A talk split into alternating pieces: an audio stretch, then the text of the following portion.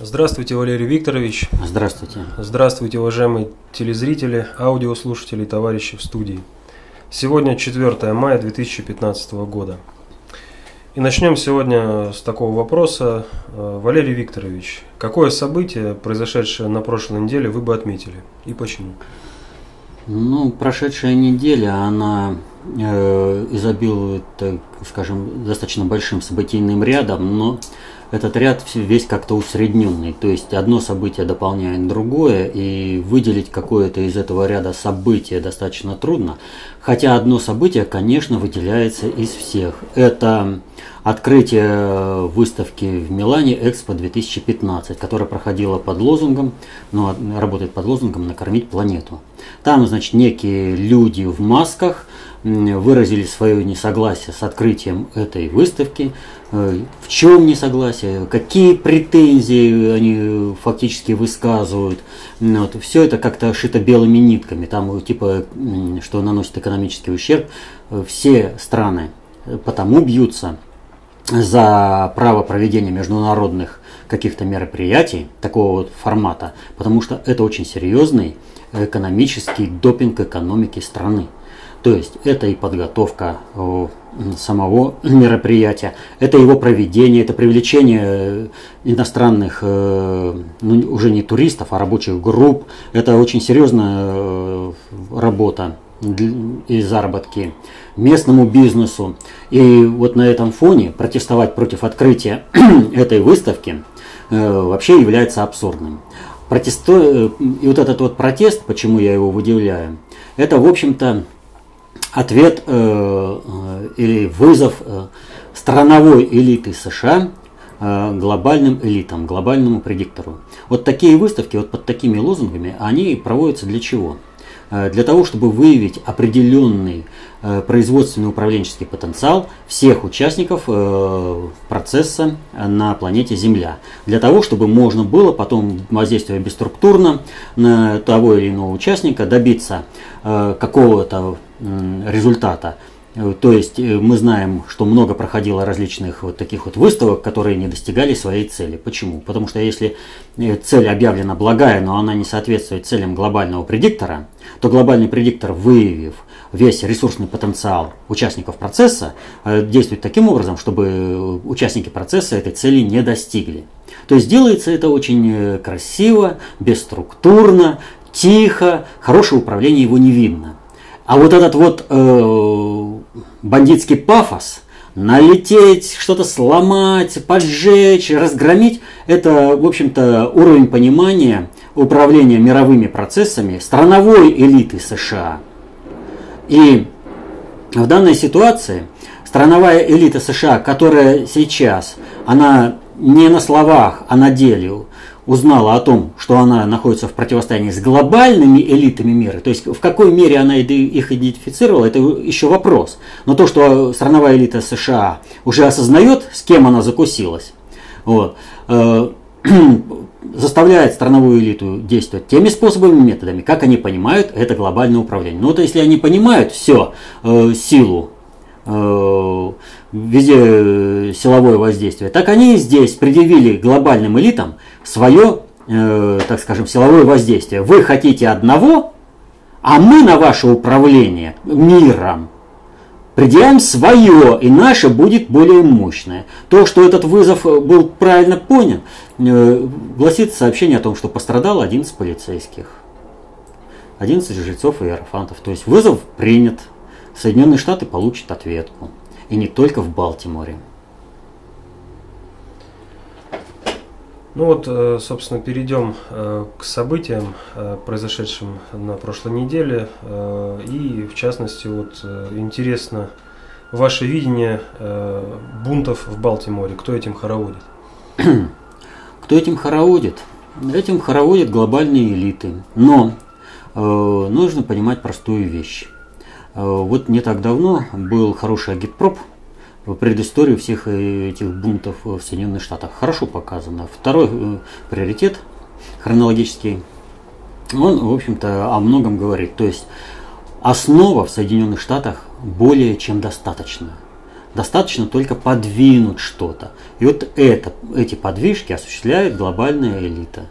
Поэтому Соединенные Штаты будут снесены.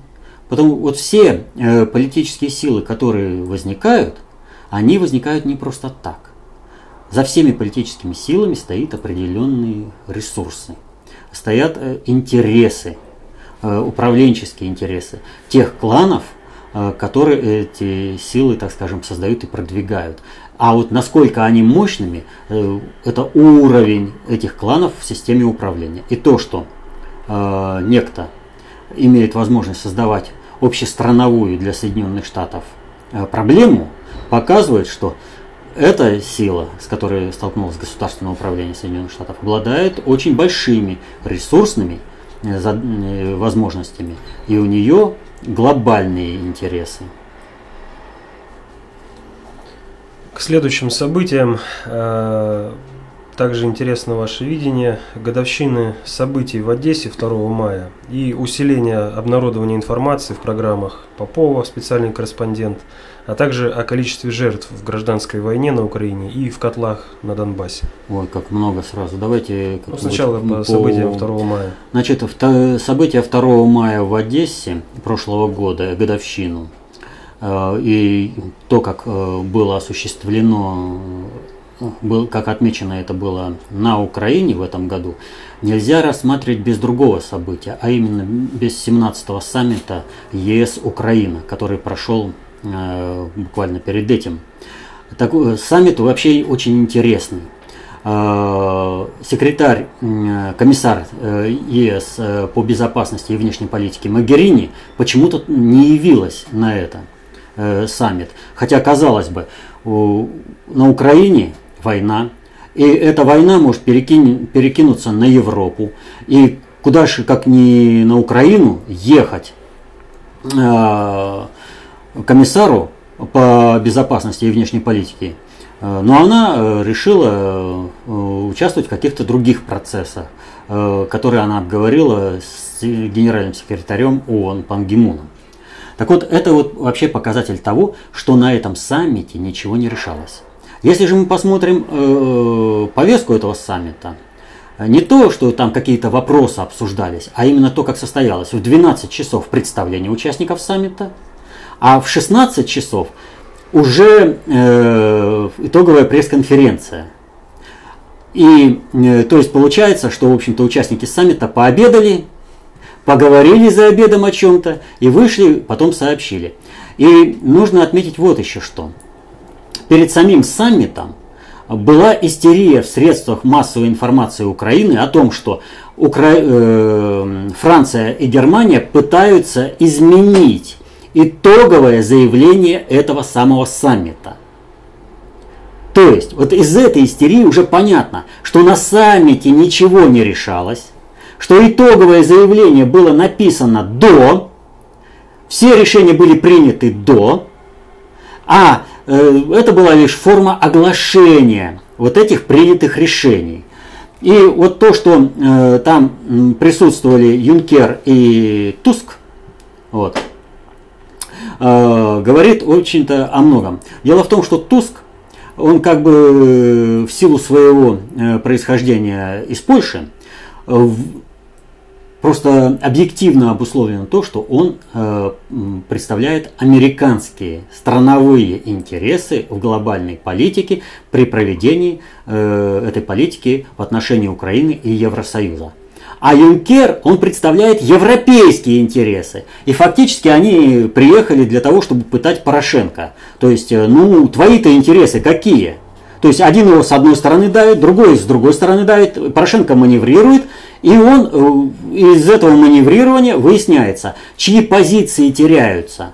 То, что Соединенные Штаты вынуждены работать через Туска, уже э, показатель слабости возможности маневрирования э, Соединенным Штатам. Почему и, э, вообще проамериканские силы, в том числе и Александр Григорьевич Лукашенко, орут, немедленно надо ввести в Минске формат Соединенные Штаты, чтобы они сами оперативно принимали решения, воздействовали на переговорный процесс и использовали свои ресурсные возможности, а не отдаленно. Когда это там, что созвонится их комиссар э, от, от Украины, это уже совершенно другое воздействие.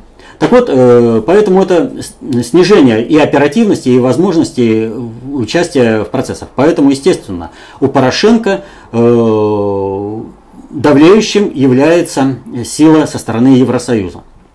Вот. И в этом отношении нам важно что посмотреть. 2 мая в Одессе было согнано огромное количество силовиков и карателей для одной простой цели чтобы не допустить там никаких волнений. Любого, любой направленности, любой, чтобы там не было э, снова зажжен фитиль войны. Чтобы любыми силами, но этого избежать. Кого и как давить, это уже вопрос другой. Вот. А то, что до сих пор они не решили, какую клановую группировку приписать в организаторы вот этого самосожжения – ну, все же прекрасно понимают, э, саморазог... э, самоуничтожили свой лагерь на Куликово поле, самосожглись, э, в Донецке самообстреливаются, самопогибают, да, ну, вообще какие-то вот ополченцы уходят в ополчение, разворачивают орудие и начинают стрелять по собственному дому. Ну, только на Украине могут поверить в такой бред. Вот. Так вот, были предприняты огромные усилия для того, чтобы ничего не произошло 2 мая. И показательно, что предшествовали этим событиям то, что э, начались противоречия, обострившиеся до взаимного блокирования э, карательных батальонов и ВСУ. То есть начали наконец разбираться, что же из себя представляют каратели, кому они подчиняются, на какую силу работают. То есть их блокировали изначально, им создали проблему, которую они разрешали, и чтобы они не смогли запалить Одессу снова. Вот. То есть, таким образом Порошенко показал, что он в принципе настроен и направлен проевропейски. То есть он э, выходит из-под диктата Соединенных Штатов.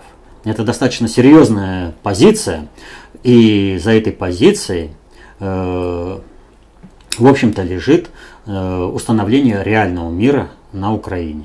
Но надо помнить, не будет никакого мира на Украине для любой власти, пока существует так называемый правый сектор и бандеровское движение. Вот смотрите, они к 9 мая запретили советскую символику. Говорят вместе с нацистской там все, да? Но ведь у них-то главный национальный герой гауптштурмфюрер СС Роман Шухевич – Понимаете, Гауптштурмфюрер СС был главнокомандующим УПА, созданный в 1943 году оккупационными войсками, властями, Третьим Рейхом. Вот о чем идет речь. То есть, э, и вот посмотрите вот э, то видео, которое э, приходит с Украины, с каким остервенением э, сотрудники милиции расправляются с символикой с советской, с красным флагом, расправляются с пенсионерами, вырывают у них эту символику. Вот э, сразу видно, что это просто фашисты и каратели. Они идеологически фашисты и каратели. Они ненавидят все, что связано э, с независимостью Украины. Они лакеи, они хотят быть фашистами, они хотят служить любому иноземному господину. Поэтому для них все, что разгромило фашизм, ведь под красным знаменем Красная армия разгромила гитлеровскую армию. Для них, для работников милиции, ненавистно. Но мы же помним, что э, иллюстрация в милиции прошла в украинской. Одних увольняли, другие, которые доказали свою благонадежность, их оставили, и плюс еще набрали отморозков из правого сектора и бандеровцев, бендеровцев. Ну и вторая половина вопроса. Усиление обнародования информации в спецпрограммах спец, специальный корреспондент о, о количестве жертв в гражданской войне и в котлах. Дело в том, что такая информация, она необходима для того, чтобы не допустить э, развязывания нового витка полномасштабных боевых действий. Она направлена на то, чтобы, так скажем, отрезвить э, Э, украинскую сторону. Э, так или иначе информация все равно перетекает. И обнародование информации показывает, что мы, в принципе, знаем об этом. Вот, ну, э, Донецкая, Луганская республика, мы знаем, мы готовы, мы примем ваш удар.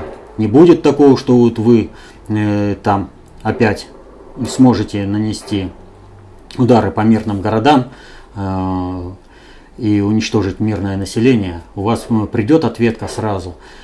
Дело в том, что ведь они, и мы это говорили изначально, что законы по запрету советской символики приняты для одного – для организации полномасштабной провокации и боевых действий к 9 мая. Они готовятся. Но надо показывать, что мы знаем что о том, что, мы, что вы готовитесь, что вы фашисты и что вы э, собираетесь взять реванш, который не смог сделать Третий Рейх. То есть вы хотите продолжать уничтожать русских людей. Следующее событие – ситуация с российскими байкерами на белорусско-польской границе. А это провокация в хорошем смысле этого слова. Ведь э, что такое? Это общественная инициатива. Байкеры ездили всегда. Вот. И тут байкеры поехали по нормальному поводу, по гражданскому, это общественная инициатива к 70-летию победы над германским рейхом, германским фашизмом. И западные элиты, проамериканские, они встали перед э, э, таким, этим, кто называется, э, выбором. Э, если они едут, то происходит усиление позиций Путина в борьбе с фашизмом. Если они их не пропускают, байкеров, под любыми надуманными предлогами, они полностью себя идентифицируют как фашистов, а ведь они все покровительствуют именно киевской банде, киевскому формату власти. То есть они себя вот на этом тренде антифашиста самоидентифицируют. И они выбрали. Пусть сейчас мы навредим Путину, ценой собственной силы, это э, собственной карьеры, собственной политического имиджа. Вот. Может быть, нас Соединенные Штаты спасут. Не спасут. Соединенные Штаты своих кадры жгут э, направо и налево. Вот. Так что ничего у них не получится.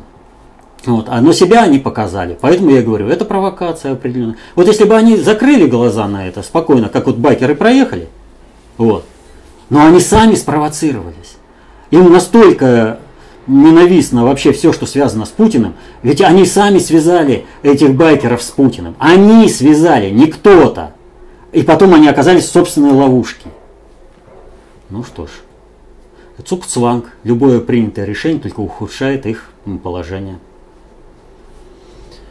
Пожары вблизи Чернобыля. Это провокация с целью высасывания денег с ЕС – трудно сказать, э, чем вызван был этот пожар. Э, у нас никаких оперативных данных нет. Это вполне возможно и случайность, вполне возможно и поджог. Но в том и в другом случае это очень серьезный знак Европе о том, что Европа может получить еще 4 Чернобыля. Поэтому Европа должна погасить пожар войны на Украине не погасит, она может хапнуть по полной программе. Вот. А ну а если Соединенные Штаты, если поджог, то это, естественно, Соединенные Штаты. Их э, сотрудники СБУ на Украине, вот, которые подожгли для того, чтобы сказать Европе, если вы не будете продолжать поддерживать э, киевскую банду, не будете разжигать пожар войны, мы вам устроим 4 Чернобыля без разницы, тут с какой стороны не крути, но война на Украине для Европы катастрофа. И им лучше от, отстроиться от Соединенных Штатов. Вот. А все провокации на Украине в интересах Соединенных Штатов осуществляют э, сотрудники Госдепартамента США, их территориальное подразделение – ой, Госдепартамента, это, Федерального бюро расследований США, их территориальное подразделение на Украине, Служба безопасности Украины. Не надо об этом, в этом заблуждаться. Когда говорят там связка с ЦРУ, ЦРУ, ЦРУ занимается другими вопросами, э, не правоохранительными, не поддержаниями системы власти, а системами, так скажем, более связанными диверсионно-террористическими методами. Вот. Они, безусловно, там есть, но это только некоторая часть, которая светится. СБУ Украины всегда контролировало и проверяло именно Федеральное бюро расследований, а не какое ЦРУ. А только сейчас они ЦРУ усиливают. Ольга спрашивает.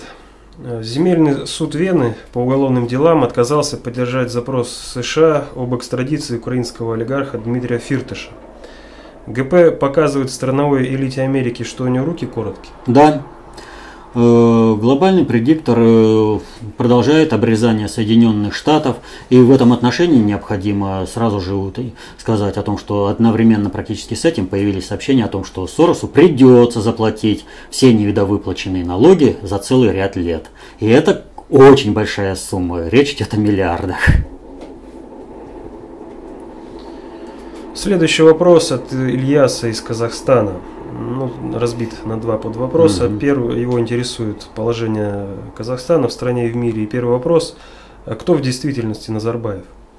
А, благонамеренный патриот э, по своим политическим взглядам марксист, что вполне соответствует интересам глобального предиктора.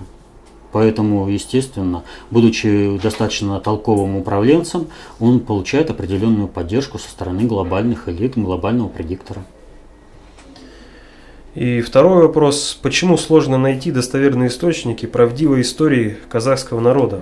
А на основании чего тогда делать сведомых казахов, сведомых украинцев, сведомых э, белорусов? Как заставить за печеньки прыгать на Майдане и орать, кто не скачет, то и москаль? Э, в Казахстане тот же самый процесс. Как, если дашь нормальную историю Казахстана, можно будет построить казахский национализм, когда будут орать, что это Казахстан по надусе что, ну, если Украина выкопала там черное, украинцы выкопали Черное море, то, наверное, казахи будут скоро утверждать, что они выкопали Каспийское море, а Алтайские горы это отвал. Вот. Как вот весь этот бред э, смогут поверить люди, если им давать нормальные знания по истории? Ну, фактически ответили, почему в официальных источниках делается акцент на прошлой оккупации России и Казахстана. Ну, как раз же в этом. Когда вот, кстати, вот по выборам э, Нурсултана Абишевича он допустил огромную ошибку. Это для него, ну, я не знаю, его, вот если говорить таким простым языком, развели как лоха. Его заставили победить с э, очень большими процентами. С очень большими процентами. Сделал он заявление, которое, в общем-то, антирусское заявление перед самыми выборами. Вот. Э, это заявление можно Э, просто-напросто разбить, посетив любой музей казахской культуры. То есть вот посетил, посмотрел на национальный костюм казаха, подумал о том, что сказал э, Нурсултан Абишевич в своей речи, и выяснится, что э, речь абсолютно лживая. И по коллективизации, и по взаимоотношению русских и казахов. Он, если он, в общем-то, описывал модель Э, цивилизирования индейцев э, в Америке. Но здесь совершенно другой э, результат. То есть, когда его вот такими двумя моментами, первое, заставили огласить абсолютно сведомую э, информацию и победить с такими огромными процентами, он заложил свою мину, и он заложил мину, это самое, основу да, под будущий Майдан. Его просто развели. Вот те, кто и советники, которые ему помогли это сделать, а, пусть Нурсултан Абишевич знает, это его кровные враги, которые хотят его лично уничтожить. Вопрос от Ярославы. Валерий Викторович, прокомментируйте, пожалуйста, заявление Путина о том, что нашей стране надо повышать экономический суверенитет и прозвучавшее следом заявление Грефа, что надо срочно менять систему управления в России – это так пятая колонна подала знак своим хозяям, что готова к предательству? Ну не совсем так. Систему управления Россией действительно нужно срочно менять. Поэтому это заявление можно воспринимать и туда, и сюда.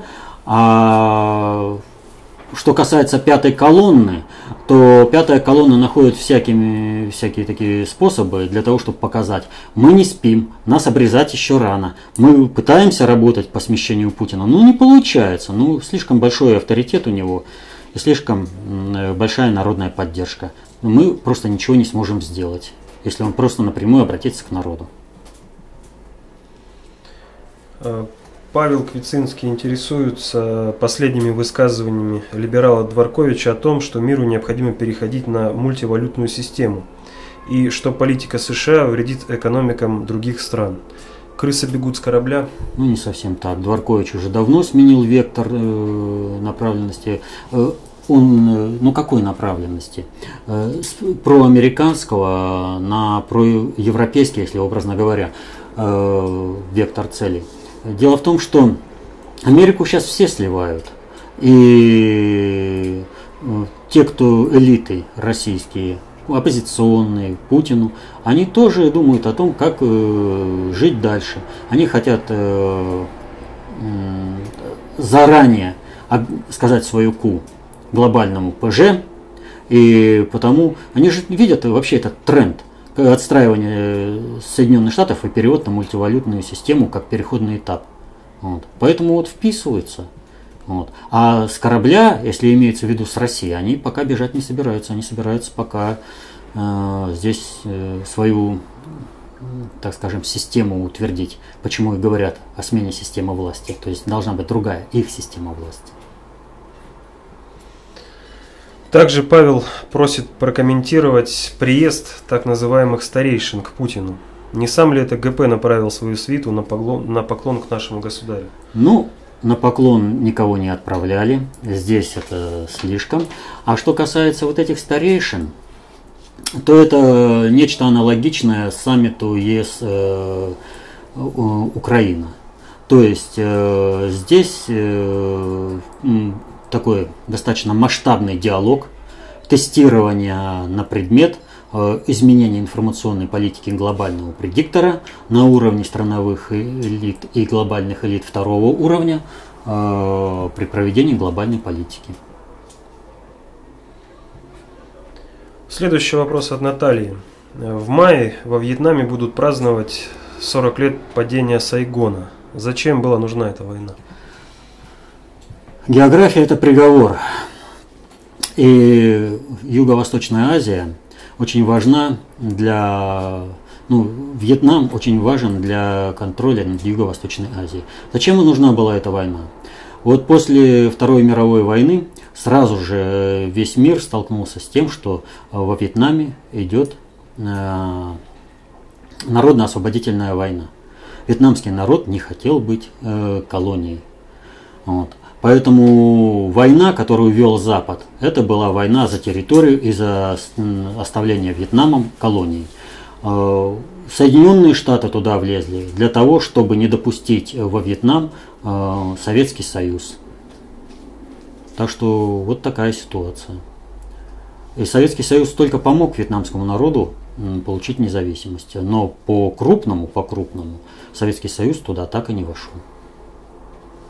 Хотя для взаимных интересов и вьетнамского, и э, народов СССР э, было бы выгоднее, если бы Советский Союз там свое присутствие гораздо шире осуществил. Далее сообщение от Тимура из Нижнекамска. Вопрос э, по теме, затронутой в фильме «Президент», котором подняли тему Бутовского полигона, где говорится о том, что это русская Голгофа, Здесь власть уничтожала собственный народ, без следствия суда расстреливали за опоздание на работу, случайную порчу имущества, невыполнение нормы труда дней. Это цитата из фильма. А журналист Колесников живописно описывает реакцию президента.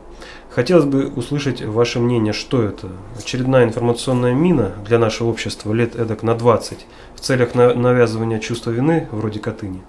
Ну, на 20 лет это очень уж много.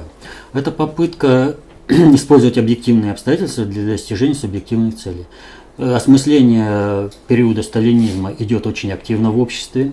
И вот это осмысление того, что происходило э, в период, когда страной руководил Сталин, она так или иначе э, произойдет. Поэтому здесь надо опередить и попытаться заложить, заложить какие-то мины, куда не ходить, что не расследовать. Вот вам сказали вот так – все, значит, так оно и было. Но ведь вопрос заключается в том, что э, процессы, безусловно, определенные были, факты были. Но какие силы и как осуществляли?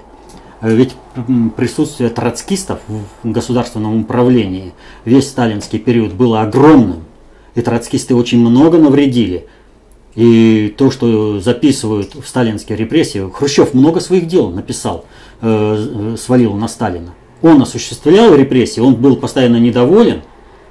Квоты требовал. Квоты требовал, да. Вообще э, есть э, книга Юрия Жукова «Неизвестный Сталин». Рекомендую, почитайте о том, как шло противостояние Сталина с, с партийными элитами, как Сталин заставлял партийные элиты работать на интересы СССР, на интересы всего народа.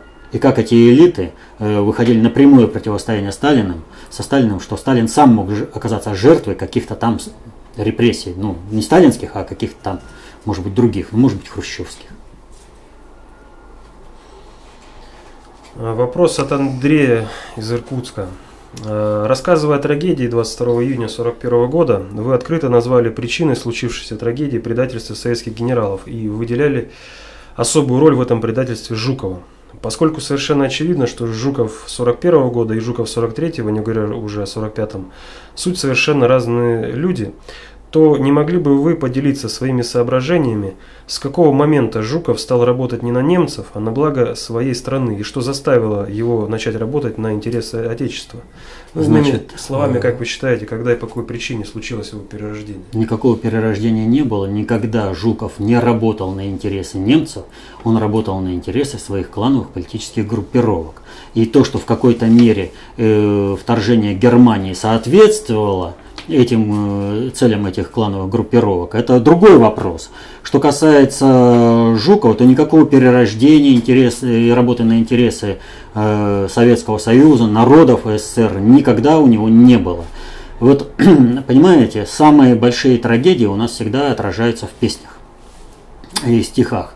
И самыми известными стихами о войне являются вот «Я убит под Оржевом», это командовал э, Жуков, где уничтожил целый фронт. Вот. И на Зиеловских высотах тишина. Вот э, в фильме «Освобождение» там есть такой эпизод, Гитлер говорит, произошло чудо, нам удалось остановить э, советские войска на Зиеловских высотах. Самого Жукова остановили. Что там произошло?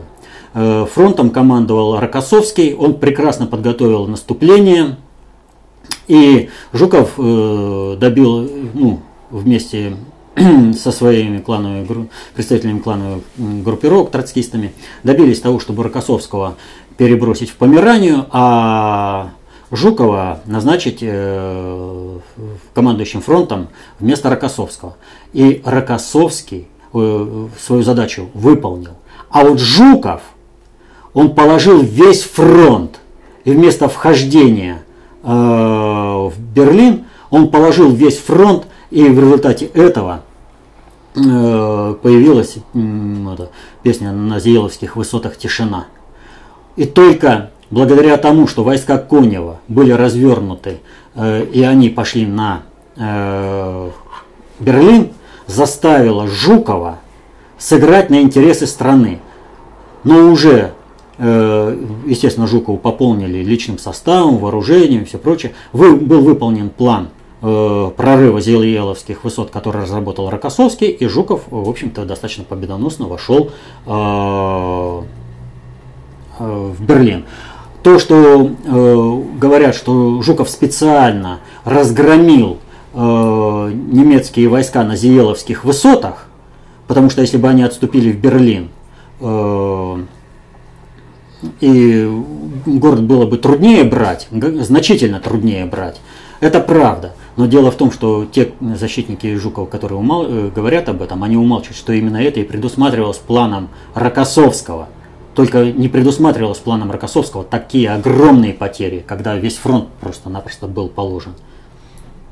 Так что э, Жуков никогда не работал на интересы СССР России, на интересы народа. Но это и показывает то, что однажды он использовал бойцов советской армии в качестве подопытных животных при испытании ядерного оружия. Ну, ну о чем здесь можно вообще говорить? Когда уже было ясно, просто ясно, что ядерное оружие оказывает воздействие на э, живой организм. Была проведена для того, чтобы потом э, провести исследование. А как же вот реально это будет? Там ну, солдаты вот проедут, там все. На живых людях провел эксперимент. О каком патриотизме можно говорить? И последний вопрос э, от Вячеслава, э, который просит прокомментировать недавнюю речь основателя частной разведывательно-аналитической компании «Стратфор» Джона Фридмана в Чикагском совете по глобальным делам. Не совсем понятны цели таких заявлений, кому они адресованы. Кому они адресованы? Они адресованы э, страновым элитам мира в рамках реализации общего плана управления с позиции глобальной политики. Это глобальный предиктор. Если э, раньше, вообще в этом отношении э, Фридману можно давать высшую награду, ну там, скажем, Герой России или Герой любой другой страны. Вот если раньше всем приходилось только догадываться, эмпирическим путем там вычислять аналитически о целях, искать какие-то там доказательства, вторичные документы э, о цели Соединенных Штатов в отношении той или иной страны, в отношении проведения глобальной политики, то Фридман прямым текстом – Соединенные Штаты заинтересованы в том, чтобы была война в Европе. Соединенные Штаты заинтересованы в том, чтобы не было союза с Германией, с Россией. И вот Соединенные Штаты, он выписал на все квитанцию. Он заявил те вещи, о которых принято молчать. Он осуществил план по мероприятию по сливанию Соединенных Штатов как сверхдержавы мира. Он работает на глобального предиктора. Так что управленческая операция выполнена великолепно. Вот. И мы об этом интервью не говорили до тех пор, пока все политики, ну максимально политики всего мира не, э, не соотнеслись с этой речью и не сказали, а вот чтобы потом не было играть э, в обратную, когда будут давить страновая элита Соединенных Штатов, а он уже все заявился, любой политик сказал. А Фридман сказал, я это процитировал, все, уже другая, другие обстоятельства, я уже намерение это может и услужить Соединенным Штатам, а вот обстоятельства не позволяют. Есть логика намерений, есть логика обстоятельств. Это все да, вопросы? Да, вопрос. Ну что, и мы, как всегда, выходим на то, что знание – власть, и эту власть необходимо брать народу. Что Каждый в меру понимания работает на себя и на свои интересы, а в меру непонимания на того, кто знает и понимает больше. Поэтому каждому человеку нужно расширять свою меру понимания, знать и понимать больше. А для этого необходимо изучать, как управляется общество. Такие знания даются только в одном источнике, в достаточно общей теории управления, в концепции общественной безопасности. Изучайте толстые труды толстые книги внутреннего предиктора СССР, будьте самостоятельными в понимании э, вопросов политики, окружающего мира и при проведении собственных интересов в жизни. До свидания.